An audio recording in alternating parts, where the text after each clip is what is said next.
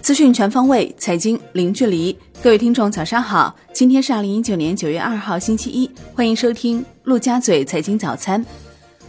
宏观方面，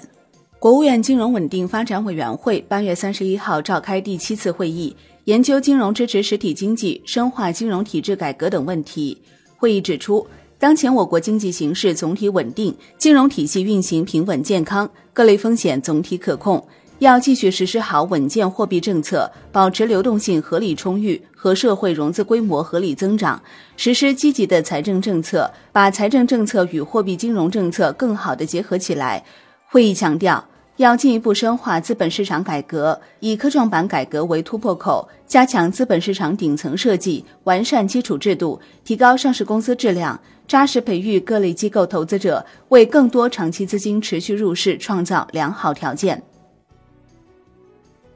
美中贸易全国委员会调查显示，百分之八十七的受访美国企业表示，他们没有也不打算将业务迁出中国。百分之八十三的受访美国企业表示，过去一年他们没有削减或停止对华投资。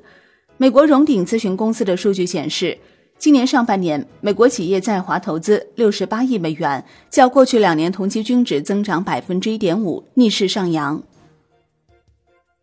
据证券日报报道。交通银行宏观研报中提出，为促进融资成本明显下行，央行仍需适度增加流动性投放力度，进一步为 MLF 操作利率下调打开充足空间，进而未来货币市场利率中枢稳中略降。九月二十号前，央行大概率下调一次 MLF 操作利率。国内股市方面，上交所表示，沪市公司高比例质押风险已在一定程度上有所缓解。深交所表示，目前深市共二百八十家公司发布了前三季度业绩预告，以预计净利润下限统计，一百五十三家公司预计前三季度净利润同比增长，其中一百一十八家公司净利润增幅预计翻倍，二十六家公司净利润增幅在百分之五十至百分之一百之间，二十八家同比实现扭亏为盈。分行业来看，前三季度业绩增幅较大的公司主要集中在通信、交通运输、化工、计算机、轻工制造、医药生物等行业。医药带量采购扩面正式启动，上海阳光医药网公布联盟地区药品集中采购文件。文件显示，此次集采扩面将在山西、内蒙古、辽宁、吉林、黑龙江、江苏、浙江等二十五个地区推开。涉及第一批试点的阿托伐他汀口服尝试剂型等二十五个中标产品，同时还会引进多家中标新规。金融方面，据上官新闻消息，上海警方通报正大公司非法集资案调查进展，刑拘四十一名犯罪嫌疑人，已查封涉案资产。此前，正大公司法定代表人戴某康、总经理戴某兴等人向警方投案自首，并称在公司经营过程中存在设立资金池、挪用资金等违法违规行为，且已无法兑付。楼市方面，据一财报道，市场调整期，房企八月销售情况仍延续此前低温态势。TOP 三十房企中，十一家房企单月业绩环比下降。全口径榜单中。亿万恒仍稳占行业三甲位置，前八月销售额分别为五千零九十五点四亿、四千二百七十三点二亿和三千七百零二点五亿。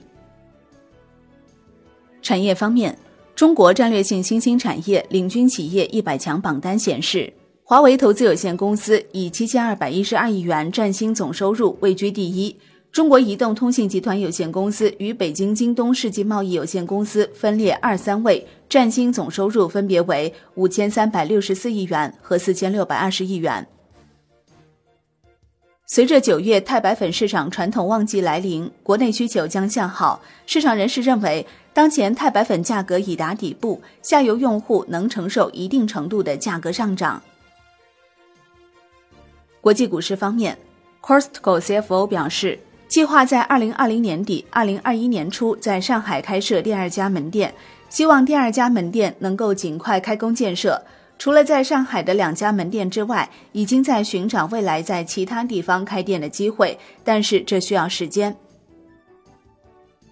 商品方面，大商所国际合作部总监陈安平表示。大商所正在积极研究在适时条件下推出适合跨境交易的国际化品种，棕榈油、豆油、豆粕等品种都在进行研究。政商所副总经理王亚梅表示，政商所正在积极研究境外交易者以 Q 费和 RQ 费形式参与境内商品期货和期权市场，进一步探索多元化的对外开放路径。债券方面。卫明医药购买自家债券实现负成本融资，成为中国债券史上首例。有接近监管方面的相关人士表示，市场先行、制度跟进或是债券回购方面的重要方向。好的，以上就是今天陆家嘴财经早餐的精华内容，感谢您的收听，我是林欢，我们下期再见喽。